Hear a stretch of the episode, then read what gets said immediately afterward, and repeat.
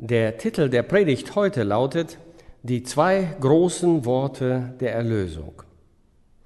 Es ist eine Botschaft aus dem 20. Kapitel der Apostelgeschichte. Sie entspringt dem ungewöhnlich effektiven Dienst und der Verkündigung des Apostels Paulus in der antiken griechischen Stadt Ephesus. Das 19. Kapitel der Apostelgeschichte beschreibt das wunderbare, herrliche, gesegnete Wirken Gottes durch Paulus in Ephesus. Und das 20. Kapitel der Apostelgeschichte ist eine Erzählung von Paulus über jene Jahre seines Wirkens in dieser griechischen Stadt. In seiner Ansprache an die Pastoren der Gemeinde in Ephesus sagt er in Vers 31, Darum seid wachsam und denkt daran, dass ich drei Jahre lang Tag und Nacht nicht abgelassen habe, einen jeden unter euch unter Tränen zu ermahnen. Und dann in den Versen 20 und 21, ich habe euch nichts vorenthalten, was nützlich ist, dass ich es euch nicht verkündigt und gelehrt hätte, öffentlich und in den Häusern, und habe Juden und Griechen bezeugt die Umkehr zu Gott und den Glauben an unseren Herrn Jesus. Das Wunder dieser Arbeit des Paulus in Ephesus wird in der Apostelgeschichte 19, Vers 10 beschrieben. Und das geschah zwei Jahre lang, so dass alle, die in der Provinz Asien wohnten, das Wort des Herrn hörten, Juden und Griechen. Dann Vers 20 in Kapitel 19. So breitete sich das Wort aus durch die Kraft des Herrn und wurde mächtig. Es war während jener Zeit der dreijährigen Evangelisation und Seelengewinnung des Paulus in Ephesus, dass die Gemeinden in Asien gegründet wurden. Ephesus, Smyrna, Pergamon, Thyatira, Sardes, Philadelphia und Laodicea. Die sieben Gemeinden, an die der Herr durch Johannes die Offenbarung adressierte. Aber es gab noch viele andere neben diesen, wie Hierapolis, wo Papias Pastor war und Kolosse, wo Philemon lebte. Die gesamte Provinz hörte das Wort Gottes und es wirkte mächtig. Es war ein wunderbarer Dienst. Während Sie und ich diese heiligen Worte lesen, verstehen wir, dass dies Ermutigungen und Modelle und beispielhafte Vorbilder für uns sind, damit wir ihnen folgen. Denkt daran, dass ich drei Jahre Tag und Nacht nicht abgelassen habe, einen jeden unter Tränen zu ermahnen, öffentlich und in den Häusern, und habe Juden und Griechen bezeugt die Umkehr zu Gott und den Glauben an unseren Herrn Jesus. Wenn ich dies als Vorbild und Beispiel für uns nehmen darf, dann sollte alles, was wir in der Gemeinde tun, die Gewinnung, die Rettung von Verlorenen zum Hauptziel haben. Wenn wir Organisationen in der Gemeinde haben, die nicht Menschen für Christus gewinnen, dann, so denke ich, sind diese Organisationen nur für sich selbst da. Sie dienen nur sich selbst. Jemand hat sie gestartet und man fühlt sich verpflichtet weiterzumachen. Aber sie haben das große Ziel und den Zweck, für den sie gegründet wurden, verloren, nämlich Seelen für Jesus zu gewinnen. Wenn es Aktivitäten in der Gemeinde gibt, deren Hauptzweck nicht ist, Menschen für Christus zu gewinnen, dann sollten diese Aktivitäten an einem anderen Ort stattfinden, nicht hier. Die Aktivitäten der Gemeinde sollten auf ein großes Ziel ausgerichtet sein, Menschen für Jesus zu gewinnen. Nächsten Monat kommt ein junger Doktor der christlichen Pädagogik, Tom Melzoni, in diese Gemeinde. Wenn Sie die Titelseite des Gemeindeblattes von dieser Woche lesen, wird er dort als unser neuer Pastor für die Sonntagsschule vorgestellt. Er ist der Enkel eines italienischen Einwanderers, der nach Amerika kam und sich in den Bergbaugebieten von Ost-Kentucky niederließ. Er kam mit seiner Frau und zehn Kindern, vier Jungen und sechs Mädchen. Einer dieser kleinen Jungen kam mit zu einer Ferienbibelschule und wurde auf wunderbare Weise gerettet. Und durch diesen kleinen Jungen wurden die anderen neun Kinder für Christus gewonnen. Auch der Vater und die Mutter wurden durch die Ferienbibelschule für Christus gewonnen. Vier dieser Jungs sind Diener des Evangeliums. Sie sind Baptistenprediger. Und der Sohn von ihnen kommt zu uns, um unser Sonntagsschulpastor zu werden. Er wurde durch eine Ferienbibelschule für Christus gewonnen. Wozu eine Ferienbibelschule haben, wenn ihr Endzweck nicht ist, Jungen und Mädchen und Familien für Jesus zu gewinnen? Warum sonst überhaupt irgendetwas in der Gemeinde haben? Dann lassen Sie es lieber ein Club sein. Lassen Sie es eine bürgerliche Organisation sein. Lassen Sie es eine dieser vielfältigen sozialen Organisationen sein, wenn der Zweck nicht ist, Menschen für Christus zu gewinnen. Denkt daran, dass ich drei Jahre lang Tag und Nacht nicht abgelassen habe, einen jeden unter Tränen zu ermahnen, öffentlich und in den Häusern, und habe Juden und Griechen bezeugt die Umkehr zu Gott und den Glauben an unseren Herrn Jesus. Können Sie sich Gemeindemitarbeiter vorstellen, die nicht Menschen für Jesus gewinnen? Können Sie sich Diakone vorstellen, die nicht Menschen für Jesus gewinnen? Können Sie sich Gemeindemitglieder vorstellen, die nicht Menschen für Jesus gewinnen? Ist das nicht der Grund, warum Gott uns gerettet hat, um andere zu retten? Unser großer Auftrag ist es, die Botschaft über die erlösende Gnade Christi in die Herzen der verlorenen Männer und Frauen zu bringen. Und wie Paulus es schreibt, verwendet er in seinem Appell an diese Pastoren ein Wort, das hiermit bezeugt übersetzt wird. Dia maturomai ist das griechische Wort für bezeugen. Das griechische Wort für Zeugnis ist maturos. Wir übernehmen es und verwenden es für Märtyrer, weil ein Zeuge so oft sein Leben für Jesus gab. Es kostete ihn sein Leben. Wir nahmen es und buchstabierten daraus einen Märtyrer. Das griechische Wort Maturia ist ein Zeuge und die Verbform lautet Maturomai. Aber Paulus intensiviert es. Er stellt eine Silbe davor, dia maturomai. Das bedeutet eifrig, ernsthaft zu bezeugen und zu bestätigen die Buße zu Gott und den Glauben an unseren Herrn Jesus Christus. Dies ist Rettung und sie hat zwei Seiten wie eine Münze. Es gibt keine Münze ohne zwei Seiten. Bei unserer Versöhnung mit Gott sind beide Seiten von entscheidender Bedeutung. Buße und Glaube. Buße vor Gott und Glauben an unseren Herrn Jesus Christus. Das erste große Wort unserer Erlösung ist Buße. Umkehr zu Gott. Eine Hinwendung zu Gott. Man kann nicht ohne sie oder losgelöst von ihr gerettet werden. Sie ist notwendig, wenn ich gerettet werden will. Unser Herr sagte in Lukas Kapitel 13, Vers 3, wenn ihr nicht Buße tut, werdet ihr alle auch so umkommen. Dann, als ob das nicht genug wäre, wiederholt er es in Vers 5. Nein, wenn ihr nicht Buße tut, werdet ihr alle auch so umkommen.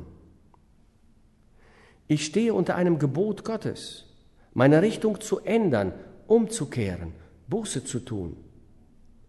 Als der Apostel Paulus die scharfsinnige und intellektuelle Gruppe in Athen ansprach, sagte er in der Apostelgeschichte 17, Vers 30, Gott gebietet allen Menschen überall Buße zu tun. Ich bin verpflichtet. Ich stehe unter einem Befehl, Buße zu tun und mich Gott zuzuwenden. Gott kann mich nicht annehmen, noch kann ich Versöhnung mit Gott finden, wenn ich nicht umkehre, wenn ich nicht Buße tue wenn ich nicht die Lebensrichtung ändere. Im Wohnzimmer eines Hauses saß der Vater, die Mutter nähte und der kleine Junge war auch da mit seinen Eltern. Die Mutter sagte zu dem Jungen, Sohn, geh nach oben und bring mir von der Kommode die Garnrolle. Der kleine Junge stand auf, nahm das Buch, in dem er las, warf es auf den Boden und sagte zu seiner Mutter, alles, was du tust, ist hier zu sitzen und dir Dinge auszudenken, die ich tun könnte. Und er stürmte davon. Der Vater sagte zu dem Jungen, Sohn, komm wieder her, komm zurück. Jetzt hebe das Buch auf und lege es leise auf den Tisch, und dann geh zu deiner Mutter und entschuldige dich bei ihr und bitte um Vergebung. Der Junge sagte, ich will nicht. Der Vater sagte, mein Sohn, wenn du das nicht tust, werden Dinge geschehen, die dir nicht gefallen werden. Mein Sohn, hebe jetzt das Comicbuch auf und lege es leise auf den Tisch und dann geh rüber zu deiner Mutter und entschuldige dich bei ihr. Und der Junge fing an zu weinen und zu jammern und zu klagen. Und der Vater sagte, mein Sohn, es wird nichts nützen, zu weinen oder zu schreien oder zu jammern. Du nimmst das Buch und legst es leise auf den Tisch und dann gehst du rüber zu deiner Mutter und entschuldigst dich bei ihr. Und bis der Junge das getan hat, gibt es keine gute Beziehung zwischen ihm und seinem Vater. Und bis der Junge das getan hat, gibt es keine Versöhnung in diesem Haus und in dieser Familie. Genauso ist es mit Gott und uns. Bis ich umkehre, bis ich Gott um Vergebung bitte, bis ich die Richtung ändere, bis ich Buße tue, gibt es keine Möglichkeit einer Beziehung zwischen Gott und mir. Ich stehe unter dem Befehl, umzukehren, Buße zu tun. Es ist schade, denke ich, dass es in unserer Bibel nur ein Wort für zwei griechische Wörter gibt. Beide werden mit Buße übersetzt. Metamelomai und Metanoio. Metamelomai bedeutet Reue, Reue zu haben. Zum Beispiel in Matthäus 27, Vers 3 heißt es, und Judas reute es. Es ist Metamelomai.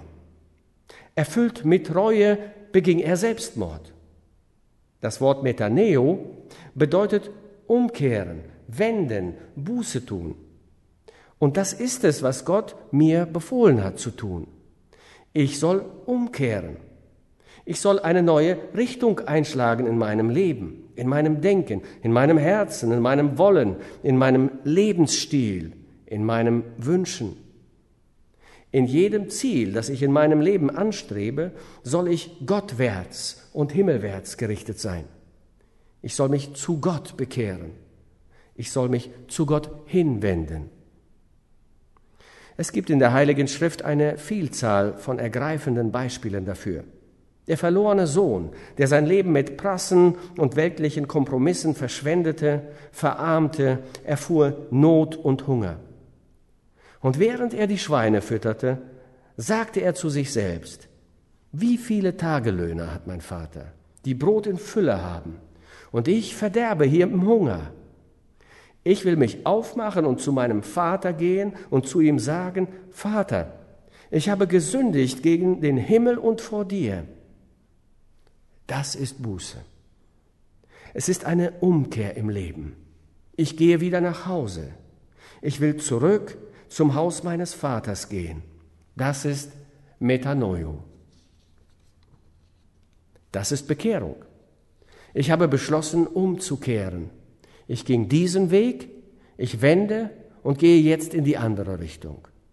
Ich war von Gott abgewendet. Ich wende mich um zu Gott.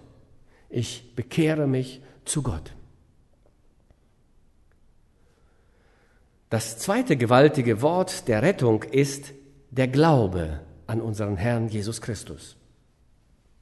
Glaube ist immer ein Wort des Willens. Es ist ein dynamisches Wort. Es ist nie passiv oder lethargisch. Es bewegt sich, es marschiert. Es ist eine Verpflichtung.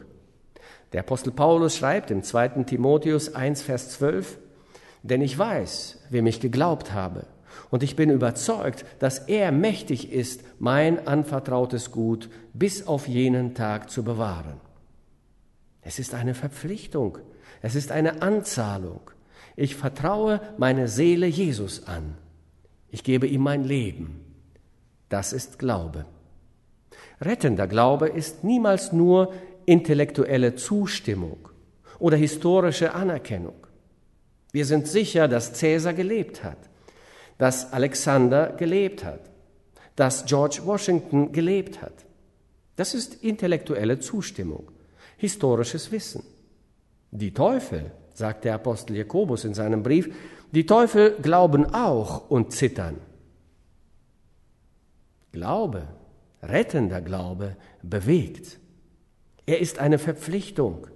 Er ist eine Hingabe. Es ist ein dynamisches Wort. Ich kenne keinen besseren Weg, es zu präsentieren, als es Gott für uns tun zu lassen. Ich kenne kein besseres Kapitel in der Bibel als das elfte Kapitel des Hebräerbriefes. Es definiert den Glauben. Es ist der erste Satz. Es ist aber der Glaube eine feste Zuversicht auf das, was man hofft und ein Nichtzweifeln an dem, was man nicht sieht. Und dann ist der Rest dieses langen Kapitels eine Darstellung dessen, was der dynamische Glaube im Leben eines Menschen bewirkt. Der Autor verwendet das Beispiel von Noah als Illustration in Vers 7. Durch Glauben baute Noah, als er eine göttliche Weisung über das, was noch nicht zu sehen war, empfangen hatte, von Furcht bewegt, eine Arche zur Rettung seines Hauses. Und übrigens, ich glaube nicht, dass Furcht ein schlechtes Motiv ist, zu Christus zu kommen. Ich fürchte mich vor dem Gericht Gottes. Ich habe Angst vor dem Feuer der Hölle. Ich habe Angst vor der Verdammnis, die auf diejenigen wartet, die sich von seiner Gnade und Barmherzigkeit abwenden. Von Furcht bewegt, baute Noah eine Arche zur Rettung seines Hauses, für die Rettung seiner Familie. Er ging in die Arche, er vertraute sich dem Boot, das er gebaute, an. Der 28. Vers des gleichen elften Kapitels spricht vom Passa, dass man unter das Blut kommt, dass man sich der Gnade und Barmherzigkeit Gottes anvertraut. Wenn der Todesengel vorübergeht, mein Versprechen, wenn er das Blut sieht, wird der Todesengel vorübergehen. Der Glaube ist eine Verpflichtung. Er steigt in die Arche ein. Er stellt sich unter das Blut. Er ist dynamisch. Im achten Vers dieses elften Kapitels des Hebräerbriefes heißt es, durch den Glauben zog Abraham los. Gott befahl ihm, aus seinem Land auszuziehen und von seinem Volk wegzuziehen. Und er bewegte sich. Er zog aus. Glaube bewegt. Er führt diese Treppe hinunter, er führt diesen Gang entlang, er nimmt den Pastor an der Hand, er steht vor Menschen und Engeln, Gott ist mein Zeuge, ich öffne mein Herz Christuswärts und himmelwärts. So ist der Glaube an den Herrn Jesus Christus. Der Glaube ist eine lebendige Hingabe. Im gleichen elften Kapitel des Hebräerbriefes lesen wir, durch den Glauben wollte Mose, als er groß geworden war, nicht mehr als Sohn der Tochter des Pharao gelten, sondern wollte viel lieber mit dem Volk Gottes zusammen misshandelt werden, als eine Zeit lang den Genuss der Sünde haben, und hielt die Schmach Christi für größeren Reichtum als die Schätze Ägyptens, denn er sah auf die Belohnung. Durch den Glauben verließ er Ägypten und fürchtete nicht den Zorn des Königs, denn er hielt sich an den, den er nicht sah, als sähe er ihn. Was für eine wunderbare Predigt könnte das sein? Den unsichtbaren Christus lieben. Der Glaube ist eine heilige Weihe, ein Leben der Hingabe an unseren Herrn. Manchmal werden Sie den Satz hören, Gib dein Herz Jesus. Was meint man damit? Gib dein Herz Jesus. Letzten Abend fand an diesem Ort eine wunderschöne christliche Hochzeit statt. Eines der Mädchen aus unserem Orchester heiratete einen der Männer aus unserem Chor. Viele von uns waren dabei. Und während sie sich das Ja-Wort gaben, gab der junge Mann sein Herz dem Mädchen und das Mädchen gab ihr Herz diesem jungen Mann. Was wir damit meinen ist, ich schenke ihr die Liebe meiner Seele und die Zuneigung meines Lebens. Ich werde mich bemühen, sie zu erfreuen und sie glücklich zu machen. Ich werde gut zu ihr sein und sie lieben. Ich werde für sie in jeder mir möglichen Weise sorgen. Sie wird mein zweites Ich sein, das ich lieben und verehren werde und schätzen, solange mir Gott den Atem schenkt. Das ist, was man meint, wenn man sagt, ich gebe Jesus mein Herz. Ich will an ihn denken, ich will ihn schätzen, ich werde ihn lieben, ich werde ihm dienen. Er wird der Erste in meiner Zuneigung und in meiner Liebe sein. Der Glaube an unseren Herrn Jesus Christus ist eine Willenssache, ein dynamisches Wort der Entscheidung und der Hingabe. Aber Sie sagen, Pastor, bevor ich auf eine Einladung wie diese reagiere, muss ich zuerst würdig sein. Ich muss mich bessern. Lieber Freund, wenn alles, was wir tun müssten, uns selbst zu verbessern wäre, dann war der Tod Christi unnötig eine schändliche Verschwendung von Gottes Liebe und Gnade, wenn alles, was wir tun müssen, einfach uns zu bessern ist. Versuche ich, mich zu bessern, dann werde ich niemals, niemals kommen. Nie. Denn ich bin nie gut genug, um in die Gegenwart der großen Heiligkeit des Herrn des Himmels zu treten. So wie ich bin. Wenn Sie warten, bis Sie besser sind, werden sie nie, nie kommen. So wie ich bin, o Gottes Lamm, ich komme. Erlösung ist ein Geschenk, das man annehmen muss, und das ist alles. Ich arbeite nicht dafür, ich kaufe es nicht. Ich bin seiner niemals würdig. Es ist die Liebe und die Barmherzigkeit und Gnade Gottes, die sich herunterbeugt und mich aufhebt und mich zu sich zieht meine Sünde wegwäscht, meinen Namen in das Buch des Lebens schreibt und mich für ewig rettet.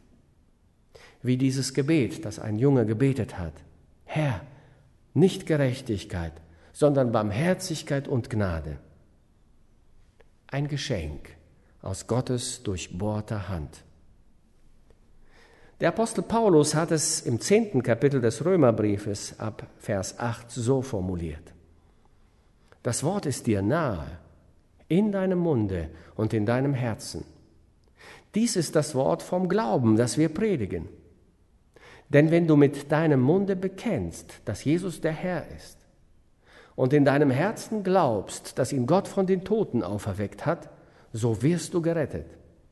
Denn wenn man von Herzen glaubt, so wird man gerecht, und wenn man mit dem Munde bekennt, so wird man gerettet. Er ist hier. Gott spricht. Er spricht zu ihnen. Und wenn sie ihr Herz zum Himmel hin, zu Christus hin und zu Gott hin öffnen, werden sie den Traum ihres Lebens finden, die Hoffnung ihrer Seele, einen Freund in dieser irdischen Pilgerschaft, eine Antwort auf jede Prüfung und jedes Problem und Ruhe und Freude. Wenn unser Leben gelebt und unsere Arbeit getan ist, freue ich mich auf den Himmel. Das ist Gott in unseren Herzen. Nicht ein Grab, nicht der Tod, nicht das Dunkel der Verzweiflung, der Mitternacht, sondern das Licht der Herrlichkeit Gottes in dem Angesicht Jesu Christi. Amen.